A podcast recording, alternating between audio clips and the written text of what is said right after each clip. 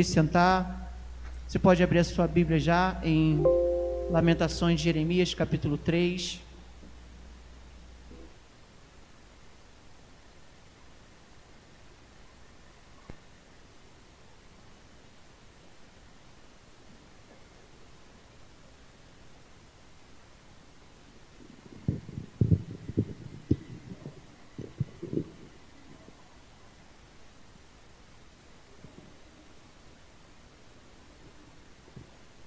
Você lembra aí o que você almoçou no domingo? Quem lembra? Quem almoçou, que almoçou no domingo? Tem que fazer um esforço, né? Eu comi salmão. Sogra tá gastando. Patrocínio da Jussara Freitas. Quem tem sogra tem tudo. Se não fosse a minha sogra, eu não estava casado né? Vou falar mal da sogra? Não, não vou falar nunca, ainda mais a sogra que, além de. Tá, tá filmando lá em cima, não tá? Tá. Tá registrado. A gente costuma lembrar né, de algumas coisas e de outras a gente esquece. Existe um processo humano que é diferente dos outros animais. O ser humano é capaz de processar a sua memória de uma forma diferente dos outros animais. Não há estudos profundos né, sobre como os animais eles é, é, exercitam a sua memória ou praticam ou, ou operam aqui, as suas lembranças instintos.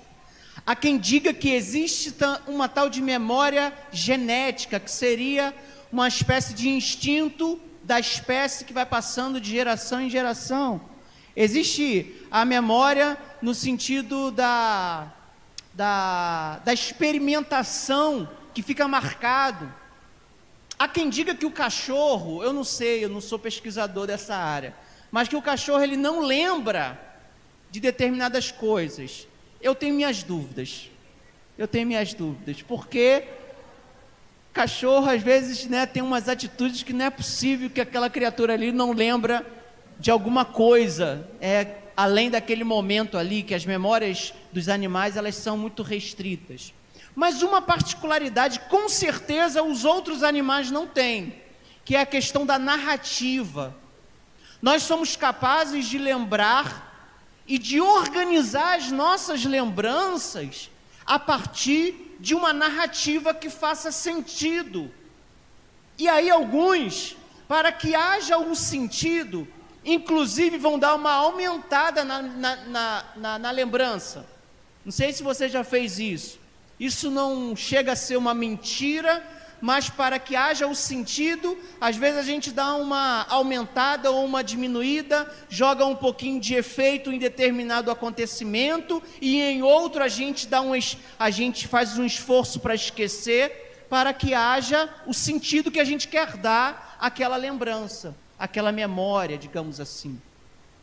Então nessa noite, eu queria falar sobre como Jeremias, ele vai nos ensinar a operar dois tipos de memória, que eu vou chamar de memória da aflição e memória da esperança. Então vamos ler o texto que se encontra em Lamentações de Jeremias, capítulo 3, a partir do versículo 20, é, 18. Lamentações de Jeremias não é o profeta, a profecia, é logo depois é a, o livro de Lamentações de Jeremias, capítulo 3, a partir do 18. Abre aqui para mim, André. Diz assim a palavra de Deus: Por isso mesmo, por isso digo, meu esplendor já se foi, bem como tudo que eu esperava do Senhor. Vou repetir: meu esplendor já se foi, bem como tudo que eu esperava do Senhor. Olha o que, que Jeremias está falando. Aquilo que eu queria que acontecesse, que Deus fizesse, Deus não fez. Vou continuar. Lembro-me da minha aflição e do meu delírio, da minha amargura e do meu pesar.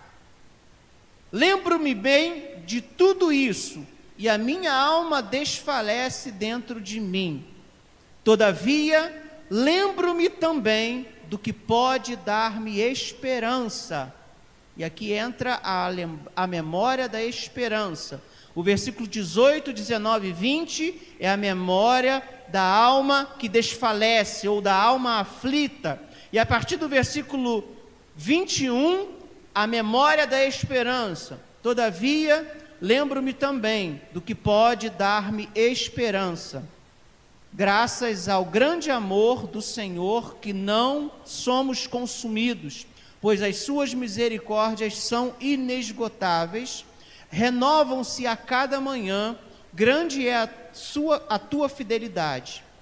24. Digo a mim mesmo: a minha porção é o Senhor, nele, portanto, nele porei a minha esperança. Que as nossas memórias nessa noite, Senhor, possam ser trabalhadas pelo teu Santo Espírito, como foram através do teu poder que operou na vida de Jeremias e na vida do povo, do teu povo, naquele tempo. Essa é a nossa oração, em nome de Jesus. Amém. As memórias são formadas pelo sentido e significado que nós damos às nossas lembranças. Por exemplo, algo que para mim foi insignificante, para alguém que vivenciou a mesma experiência junto comigo, pode ser algo marcante. Semana passada eu estava dando aula pela internet e aí um dos alunos que eu dei aula em 2019, aí 2020 aconteceu, né, aquela coisa toda. Eu não, eu dei aula para o sexto, ele foi para o sétimo e agora ele está no oitavo. E aí ele, professor, o nome dele é Ulisses professor, cadê aquela tua camisa do não obrigado? Vocês já viram meu com aquela camisa não obrigado? Eu falei, camisa do. Ah, tá. Ele lembrou daquela camisa. Aí ele falou lá que eu fiz uma brincadeira na hora, né? Me oferece alguma coisa. Aí ele falou mil reais. Aí eu botei uma mão no não e falei assim: pode me dar. E a resposta daqui, obrigado. Aí ele achou isso interessante e aí ele lembrou daquilo. E eu tinha esquecido até dessa brincadeira. Né? E aí o que, que acontece? A gente passa por momentos da vida que por alguma razão que a gente às vezes não sabe nem explicar no inconsciente ou por várias coisas que a nossa trajetória de vida acumulam as nossas experiências com os nossos pais, com as mães, com os irmãos, com a nossa vivência na nossa escola, na nossa infância, tudo isso a gente vai acumulando em algum lugar. Em algum momento, algumas memórias ou lembranças, elas são marcadas e outras são esquecidas. No filme Divertidamente, isso aí fica muito claro, lá no, na encenação do filme. Tem as memórias que são jogadas lá no abismo, e às vezes as memórias do abismo, elas não são as melhores.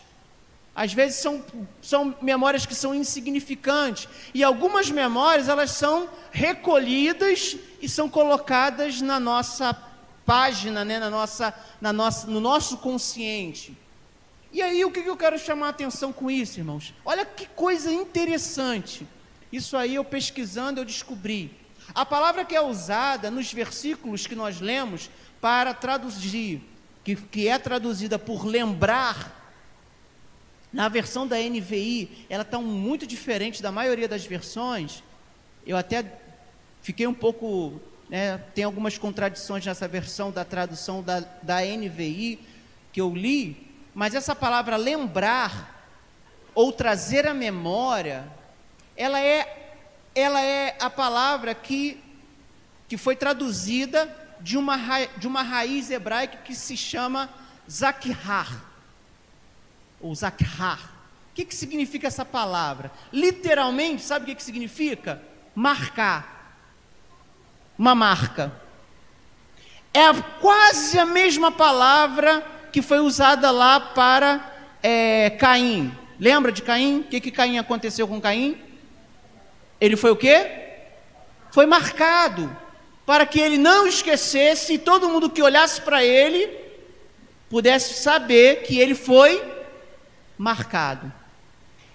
Então essa palavra, ela tem essa conotação dentro do hebraico, e é claro que palavras elas vão ganhando sentidos dentro de um contexto, dentro de uma cultura, em determinados momentos elas podem significar uma coisa, em outros podem significar outra coisa, em determinados ambientes a palavra ela significa um negócio, quando tu vai no mesmo em outro ambiente, às vezes com as mesmas pessoas, aquela palavra tem outro significado. Quer ver um exemplo?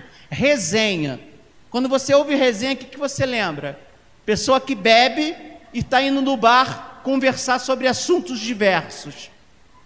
Mas a resenha, no ambiente acadêmico, é você fazer um levantamento, um resumo com uma crítica sobre um determinado texto, livro, artigo. E às vezes as mesmas pessoas estão dentro do ambiente acadêmico dizendo: precisamos fazer uma resenha do livro Raízes do Brasil. E ali estão discutindo. E aquelas mesmas pessoas, acabou a aula, vão para o bar fazer a sua resenha, que é conversar de qualquer coisa, sobre futebol, sobre política, sobre o que aparecer na hora do momento. Então, esse sentido e esse significado que nós damos às palavras em determinada medida, também, também damos as nossas memórias e lembranças. E é isso que o autor, que o, que o profeta é, Jeremias está colocando. Ele lembra algo que marcou a sua vida, que na verdade estava marcando. O que, que estava marcando? Vamos voltar aí no texto, no versículo 20. Versículo 20, não, 18 ele diz assim: O que eu esperava do Senhor se foi. Se foi. O que eu queria que acontecesse se foi. Gente, 2020 não aconteceu nada, ou quase nada que eu queria que acontecesse. Para a maioria das pessoas. Talvez 2021 se repita com requintes de crueldade. Nós oramos e esperamos que não. Mas aí eu fiquei pensando, e Deus foi ministrando no meu coração, por que em 2021, Senhor, o Senhor tem essa direção para a igreja? Falar sobre a esperança, a memória da esperança.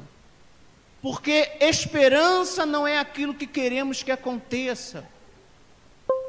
E aí, quando eu leio esse texto de Jeremias, Jeremias capítulo 3, 18, o que eu esperava do Senhor se foi.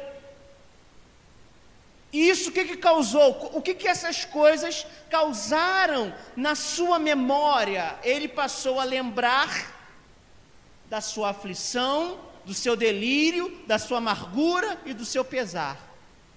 Nas outras versões está tá um pouquinho diferente, mas é isso que significa. Pode ficar tranquilo.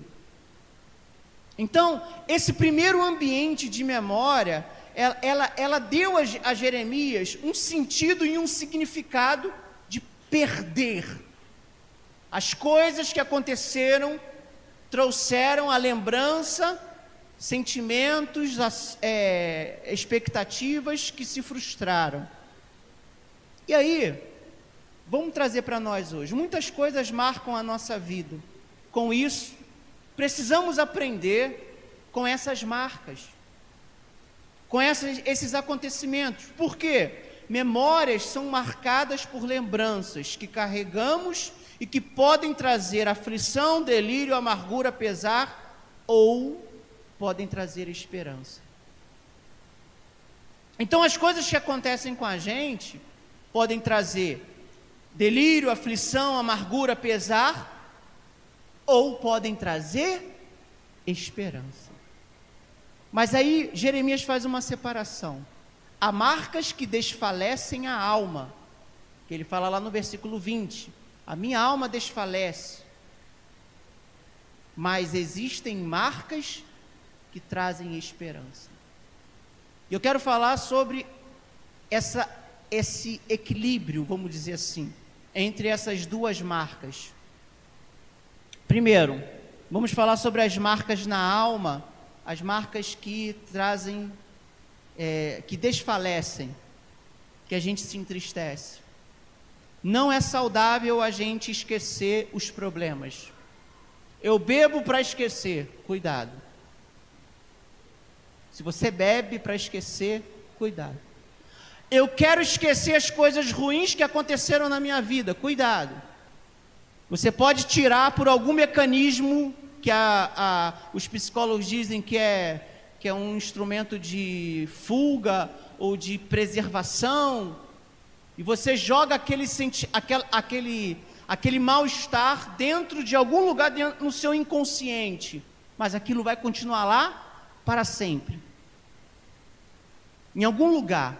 Em algum momento da sua vida, aquilo que você jogou lá, lá escondido, que escondeu de você mesmo, em algum momento isso pode voltar.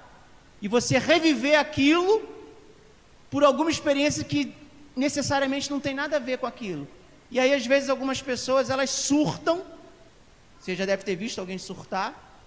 Eu já vi alunos surtar, de 9 anos, de 8 anos, surtar dentro da sala de aula. A Andréia também já viu, já viu com certeza. Quem é professor aqui, o aluno da Andréia comeu, comeu o caderno. Pegou o caderno e começou a comer. Comeu. Eu tive um aluno, um meu, meu aluno não, né? Mas aluno da escola, que acaba sendo o meu também, né? Mas eu não era o professor dele. Mas o aluno, ele quebrou tudo surtou e quebrou tudo. E aí, a única coisa que a gente pode tentar fazer, como é criança, a gente consegue dar aquela proteção para ele não se machucar, porque senão ele mesmo se, acaba se machucando sozinho. Então, por que, que surtou?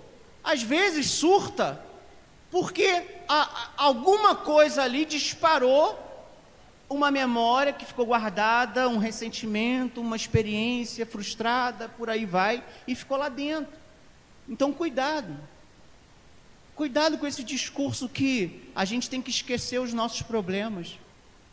Eu vou para a igreja para esquecer os problemas. Não, irmão, você vem para a igreja para apresentar a Deus com oração, súplica, ação de graças, aquilo que te traz ansiedade. E Deus não promete resolver, não. Quem promete resolver é o seu Creyson, da organização Tabajara. Os, os novos não vão lembrar disso. O seu Creyson, aquele personagem do Cacete Planeta que prometia resolver os problemas. Seus problemas acabaram-se. Deus não é seu Creyson que promete resolver problemas. Deus promete guardar nossos corações e as nossas mentes em Cristo, para que a paz de Deus, que excede todo entendimento, guarde o nosso coração e a nossa mente. Então preste atenção. Não fuja das memórias ruins. O texto de Lamentações de Jeremias, Jeremias não está fugindo das suas memórias ruins. Ele diz: Eu me lembro. E o que eu me lembro me causa, eu vou ler de novo, versículo 20. Lembro-me bem de tudo isso e a minha alma desfalece dentro de mim. Eu me lembro disso. O que, que ele se lembra? Da aflição, do delírio, da amargura e do, do sentimento de pesar. Por que ele se lembra de tudo isso? Porque tudo que ele queria que acontecesse, tudo que ele esperava do Senhor, não aconteceu. Vamos para o fato histórico. O que, que não aconteceu? Jeremias queria que o povo, o povo de Judá permanecesse, que Jerusalém não fosse destruída e que o povo se arrependesse e fosse restaurado. Esse era o sonho de Jeremias. Era isso que ele esperava no Senhor. E o que, que aconteceu? O povo foi rebelde, o povo tentou matar o profeta, o povo não aceitou a profecia e a correção, não se arrependeu e foi deportado para a Babilônia. Jerusalém foi destruída e o templo foi destruído. Acabou a religião como eles, como Jeremias queria, como a maioria dos judeus queriam que permanecesse. Acabou. Acabou tudo que eles queriam que continuasse. E às vezes não acontece isso, irmãos. Aí o que, que a gente faz? Eu vou na igreja porque lá na igreja eu vou ouvir uma palavra de esperança. E o que, que é a palavra de esperança que tem sido pregada? Que o que você sonha vai acontecer. E aí eu leio Lamentações de Jeremias e falo que Jeremias sonhou não aconteceu. E o que, que ele fez? Continuou lembrando de tudo isso, mas aí vamos para o segundo momento. Mas antes de ir para o segundo momento, da segunda, da lembrança da esperança, da memória da esperança, das marcas da esperança, vamos ver aqui duas coisas interessantes sobre uma alma que se desfalece pelas memórias, Olha aí o que diz, Salmo 42. A gente gosta do versículo 1 e 2, né? Ah, assim como a corça anseia por águas, como terra seca, o meu coração anseia pelo Deus vivo, quando entrarei e permanecerei para sempre na casa do meu Deus. Mas se você ler do 3 em diante, não é bem esse sentimento de felicidade que o salmista está passando. E olha o que, que diz o 5. Eu quero chamar a atenção para o versículo 5. 5 não, é o 11, desculpa. O 11. Olha o que, que diz o 11. Depois de, do salmista falar assim: A minha alma anseia pelo Deus vivo. Depois do salmista falar: Eu sou como uma corça que procura água. Eu estou procurando Deus. Olha o que, que diz o 11 ele termina a música dizendo assim, ó: Por que está abatida, ó minha alma? Por que te perturbas dentro de mim? O salmista está tá cheio de problema. Se foi Davi que escreveu, com certeza Davi estava cheio de problema. Ô camarada para arrumar problema na vida é Davi. Foi Davi. Um homem segundo o coração de Deus, mas não soube resolver os problemas da sua família. Um homem segundo o coração de Deus, mas arrumou problema lá com o seu, com o seu é, general. Um homem segundo o coração de Deus, mas não conseguiu lidar com a relação com seus filhos. Cheio de problemas.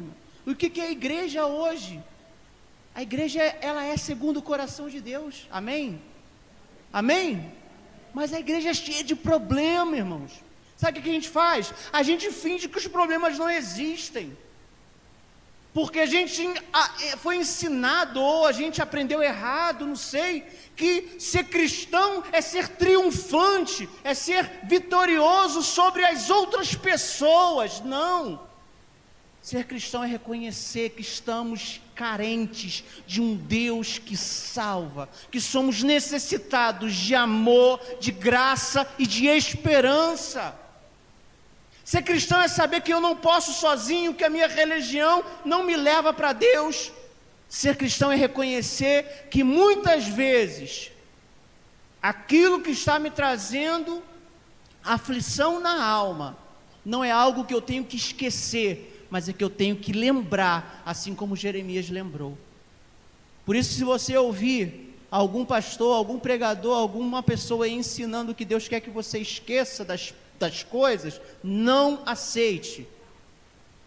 Lembre, lembre, porque é a memória que traz significado para a nossa existência. Ah, pastor, mas você poderia dizer, para quem lê a Bíblia já deve ter pensado. Paulo disse: Esquecendo-me das coisas que para trás fico, prossigo para aquelas que estão adiante de mim. Com certeza, Paulo está mandando esquecer das coisas. Das coisas. De, e não daquilo que ele viveu, mesmo porque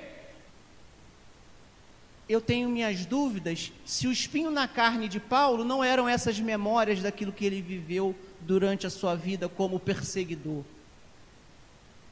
Pode ter sido, eu não estou afirmando, porque a Bíblia não deixa isso claro, então não vou afirmar algo que a Bíblia não diz. Mas pode ser. Então a gente fica, sabe? Não, agora é nova vida, as coisas velhas já passaram. Amém, glória a Deus. Mas o que passou me faz ser quem eu sou hoje. Os meus erros, que foram perdoados por Deus através de Jesus, me fazem compreender a minha situação diante de Deus. Não como alguém que impõe-se diante de Deus, mas alguém que reconhece quem é e quem Deus é. Por isso é preciso sim reconhecer é, essa aflição, essa angústia, essa realidade de sofrimento, dor que nós humanos experimentamos. Não adianta viver um falso triunfalismo, uma falsa vitória, porque aqueles que têm o coração segundo o coração de Deus reconhecem que muitas vezes a nossa alma está abatida e nós não sabemos o porquê. E a gente fica se questionando: será que eu estou em pecado? Será que é maldição hereditária? Será que eu estou em desobediência a Deus? E aí a gente vai em um lugar, alguém profetiza alguma coisa, a gente fica com medo de ir para o inferno. A gente vai para outro lugar, alguém profetiza alguma coisa, a gente fica com medo de perder o filho, de perder o ministério, de perder o emprego, porque a gente entra num parafuso, entra numa espiral, numa, de, numa descendente, sem refletir. Mas olha o que, que o texto continua aí, Salmo 42. Olha o que, que ele continua dizendo.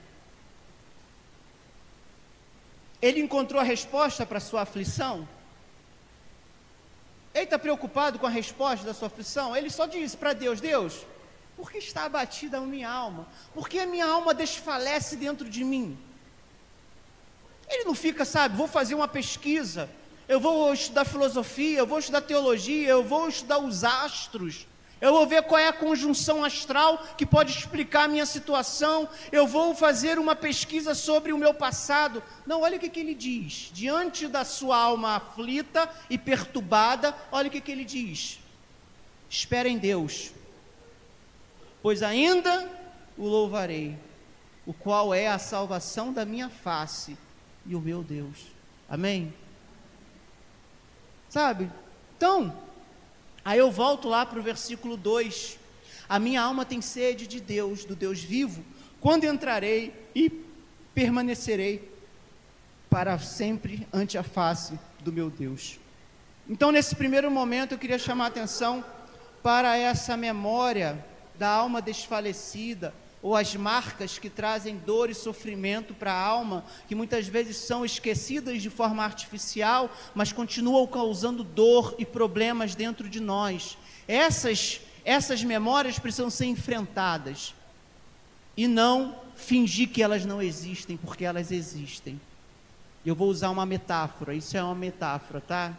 Nós precisamos encarar os nossos demônios de frente.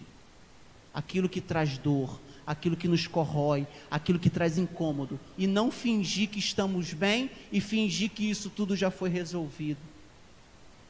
Por quê, irmãos? Porque aí a gente vem para a segunda parte, a memória da esperança, ou as marcas da esperança. Voltando lá para a Lamentações de Jeremias 3,18, todavia lembro-me também. Ah, desculpa, 3,18 não, porque passei. É, 22, desculpa. 22. Diz assim: 21, 21.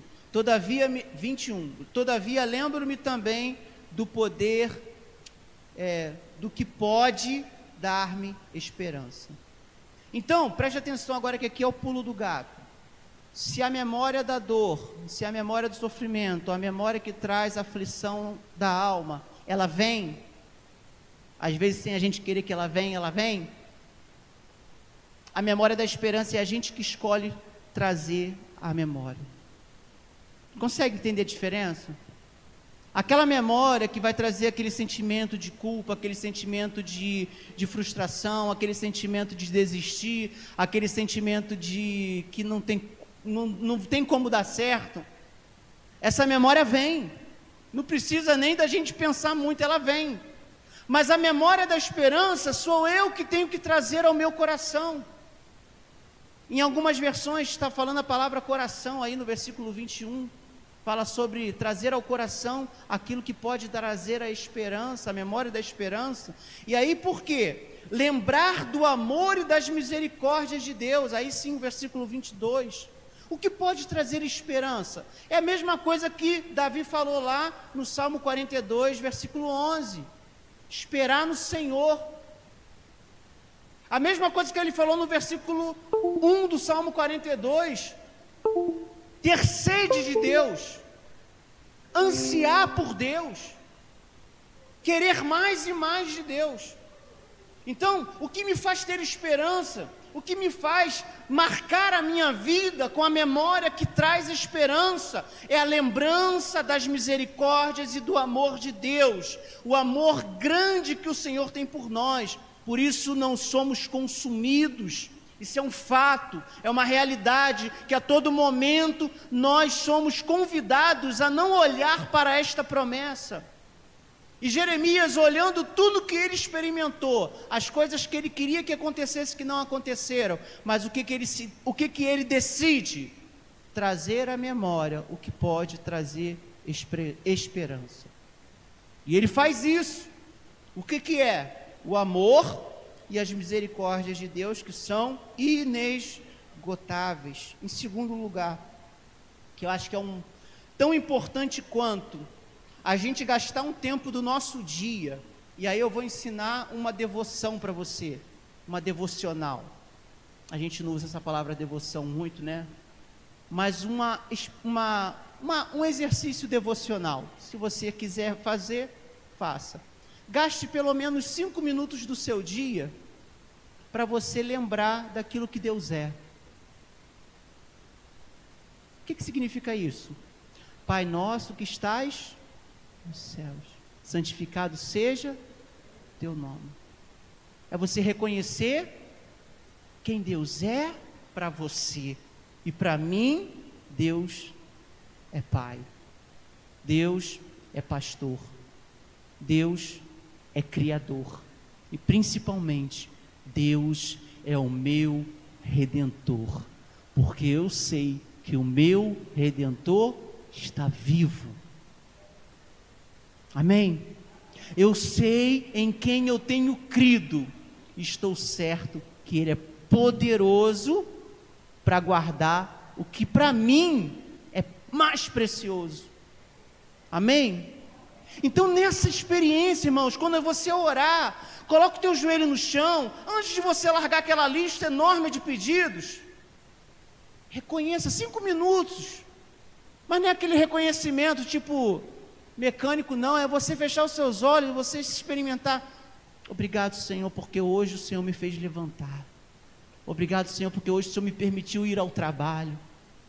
Senhor, obrigado porque o Senhor cuidou de mim naquela situação. Obrigado porque o Senhor fez por mim aquilo que eu não consegui fazer. Obrigado, Senhor, porque a cada dia o Senhor não desistiu de mim. Por isso o Senhor tem me consertado, tem me, tem me quebrado e tem me feito de novo. E eu tenho experimentado do Teu Espírito, convertendo a cada momento o meu agir, num agir de acordo com a Tua palavra, para que eu viva de maneira digna da minha vocação. Obrigado, Senhor, por tudo isso. Porque o Senhor cuida, o Senhor apacenta. E em cada momento da vida, irmãos, o sentimento de gratidão, a vontade de agradecer, ela é libertadora em todos os sentidos. Ela tira de nós aquela coisa do merecimento, sabe? Aquela coisa de que ah, eu, as coisas só acontecem de ruim comigo. Tira isso fora. Quando você começa a ver o que, que Deus te deu e o coração agradece a Deus, Aquelas coisas que você acha que deveria ter e não tem, porque Deus, sei lá, estava dormindo na hora da oração, porque Deus não ouviu e você não fez jejum para ter aquilo que você queria, e você não subiu o monte, você não fez uma, uma penitência, a gente nem prega isso, nem ensina isso de forma formal, mas na prática, às vezes as pessoas pensam que jejum é isso, é fazer uma penitência para convencer Deus daquilo que a gente quer. E não é assim que funciona. Então, lembrar do amor e das misericórdias de Deus. Isso é uma atitude, uma decisão. E para terminar, versículo 24. Ter uma alma que fale a verdade. O que, que é isso? No 24 ele diz assim: Eu digo a mim mesmo, a minha porção é o Senhor, portanto nele porei a minha esperança. O que, que, que, que Jeremias está falando? Ele está falando assim: olha, eu digo para minha própria alma, para que a minha alma não esqueça uma coisa que às vezes a minha alma esquece: que a minha porção é o Senhor, portanto nele porei a minha esperança. Cara, a gente fica assim, a gente fica vivendo né, nessa loucura toda, e a gente começa a pensar, a viver coisas que não tem nada a ver com a gente. É, eu estou tentando não acompanhar o Big Brother. Eu acho que é um esforço maior não acompanhar. Porque todo lugar que tu vai, até o pastor na igreja pregando, meu Deus, desculpa, Deus. Mas todo lugar que tu vai, tem lá um negócio, uma referência. Aí tu tenta não acompanhar. Ontem eu vi, alguns dias lá na, no dia que a gente está, a gente viu também algumas, algumas lá na, no hotel que a gente ficou. E de vez em quando também a gente ouve lá na internet alguém comentando alguma coisa, alguém falando, alguém dando lá o textão lá explicando por que, que fulano saiu, por que, que a outra deveria ter saído, por que, que o outro é assim, por que, que o outro é assado. E aí, irmãos, olha o que, que acontece. A gente deixa de viver a nossa vida e passa a se alegrar pela vida dos outros, que nem sabe que a gente existe. Você está entendendo? Tem gente que vive a vida do Nego Di, da Carol Conká, do, do, sei lá, do Feiuk lá. Fiuk, Fiuk. Sabe? E aí, e aí quando, gente, quando alguém fala mal da pessoa, aquela pessoa que vive a vida do outro, ela vira, sabe, não, e defende, e não sei o quê, porque a pessoa deixou de viver a sua vida para viver a vida do outro. E cuidado com isso. Um, um, filósofo do início do século passado, chamado Adorno, Hockenheim também, são dois filósofos que vão falar sobre a, a, cultura, a indústria cultural. E um, uma das coisas que a indústria cultural faz é, através da cultura, dos filmes, da música, da arte, fazer com que as pessoas deixem de refletir sobre si mesmas e passem a refletir sobre aquilo que a indústria cultural diz que é importante refletir. Temas como polêmicos que a gente vê hoje, será que é importante hoje falar sobre alguns temas que têm sido discutidos? O que, que é urgente hoje? Na igreja, o que, que é urgente hoje na família, o que, que é urgente hoje no nosso, na nossa sociedade. Será que é isso que nós estamos debatendo? E alguns deixando de falar e criando ódio uns pelos outros? Então, é um parênteses aí para a gente pensar. Por quê? Se eu não tiver um momento da minha vida para que eu diga à minha própria alma o que, que vale a pena pensar, a minha alma vai pensar aquilo que o mundo diz para ela pensar. Então eu vou começar a trazer para minha alma só a lembrança da dor, do sofrimento, do pesar, da angústia. E eu vou trazer para dentro de mim apenas aquilo que trouxe esses sentimentos.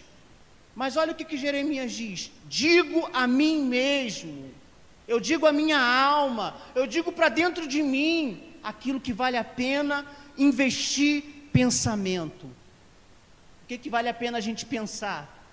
Investir os nossos tutano lá, o nosso neurônio, a nossa, o nosso tempo de meditação. A minha porção é o Senhor. Por isso, nele eu esperarei. Você quer ser uma pessoa de sucesso, né? Você aqui um coach agora. Duas maneiras do sucesso para você ter sucesso. Medite na palavra, dia e de noite. E você vai ser bem sucedido no que você fizer. Medite na palavra. Medite nessa realidade. A minha porção é o Senhor, portanto, nele porei a minha esperança. Para concluir, então, precisamos ser maduros. A nossa esperança não pode ser uma esperança imatura que é confundida com torcida e com expectativa. Ah, eu acredito que o Flamengo vai ser campeão no domingo. Isso não é esperança é torcida. O que, que é esperança? Eu acredito que Jesus um dia voltará para me levar para a sua glória. Então eu vou viver hoje como se isso já fosse uma realidade dada, pois já é dado. Consegue entender a diferença entre esperança e expectativa? Você pode torcer para a pandemia acabar. Eu torço, eu oro, eu peço a Deus. Mas se não acabar, Deus continua sendo o mesmo. E Ele vai dar forças para que possamos caminhar nesse vale de sombra e de morte, com a sua vara e seu cajado. Essa é a esperança. Se Deus mantém o templo erguido, continua sendo Deus. Se Deus manda a Babilônia destruir tudo, Deus continua sendo Deus. Se Deus manda o povo para a Babilônia, Deus continua sendo Deus. Se Deus manda o povo voltar, Deus continua sendo Deus. Isso é esperança madura. E aí, como é que faz a esperança madura? Sermos capazes de lidar tanto com as marcas da alma aflita, quanto com as marcas que trazem esperança.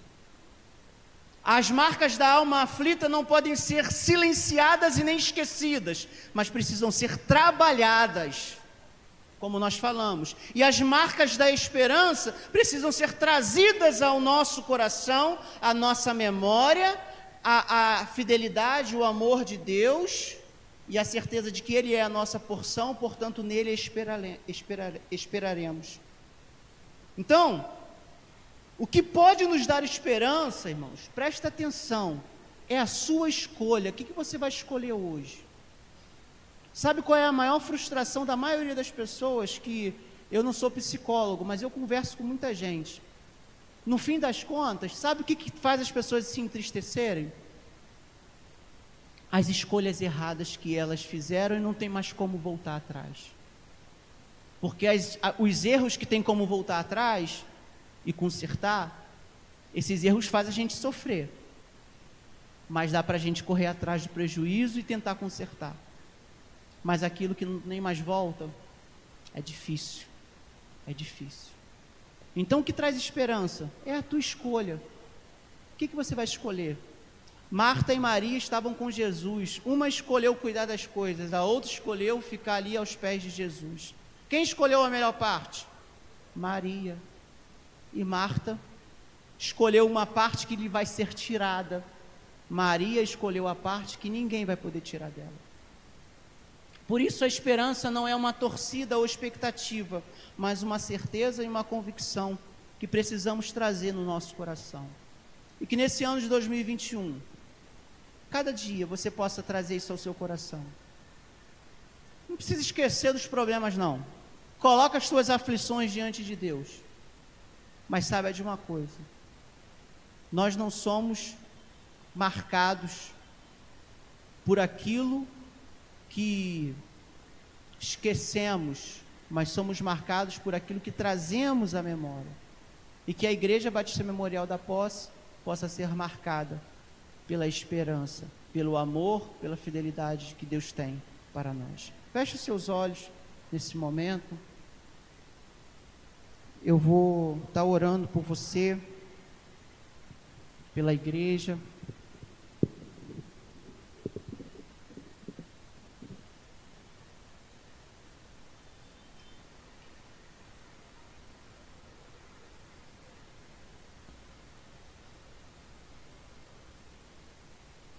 Queria chamar você para vir aqui na frente, mas não precisa, para a gente evitar aglomeração né, aqui. Mas eu quero convidar você a se colocar de pé. E eu quero que você pense duas coisas. Primeiro, quais são as lutas que você tem passado? E segundo, o que, que você vai escolher nessa noite?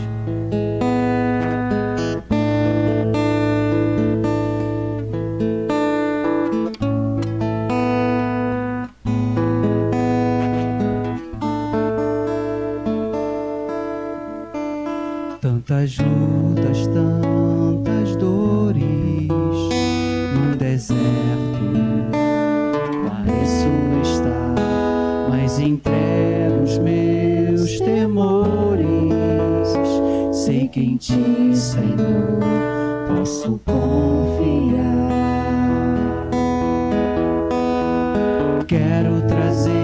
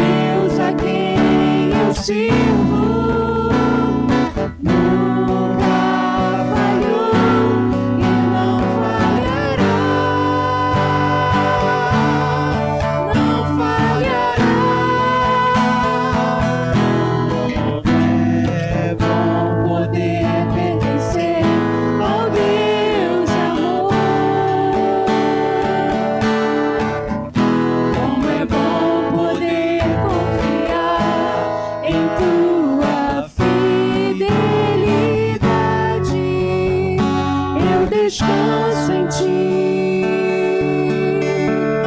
Eu espero em ti. Eu te adoro,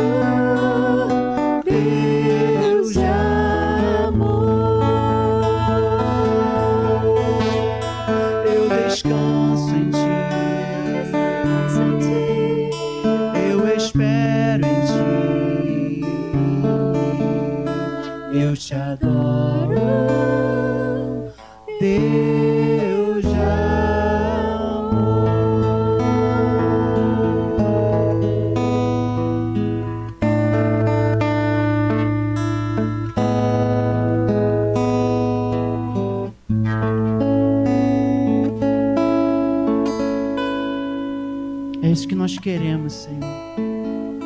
Confiar em Ti. E uma coisa que por muito tempo a gente tem orado para que Deus renove a nossa esperança. Eu quero dizer para você algo que Deus sempre tem me respondido. Ele já faz isso todos os dias quando o sol nasce. Todos os dias quando o sol se levanta. Deus está renovando a sua esperança. Mas somos nós que precisamos trazer à memória aquilo que pode nos dar esperança. O grande amor do Senhor que não nos deixa ser consumidos. E as suas misericórdias que são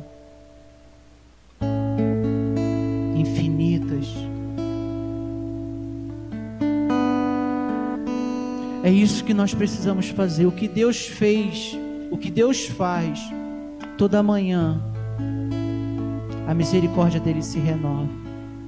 Mas somos nós que precisamos trazer à memória essa esperança, para que possamos confiar nele e trazer ao nosso coração essa certeza e dizer a nós mesmos, dizer à nossa alma: A minha porção é o Senhor, portanto nele esperarei. Você pode colocar a sua mão no seu coração nesse momento? Você que está aí na sua casa, de repente, às vezes a gente sabe, a gente fica meio que sem perspectiva das coisas, porque nós queremos salvar aquilo que é tão pequeno. Queremos salvar alguns sentimentos, queremos salvar algumas sensações. Mas o que o Senhor quer fazer conosco é nos apresentar uma eternidade. Aquilo que nunca mais vai passar. Ainda que a nossa alma esteja aflita e abatida dentro de nós. Ainda que nós, nossos olhos não consigam enxergar. Nós esperamos em Ti, Senhor. Eu espero em ti. Eu espero em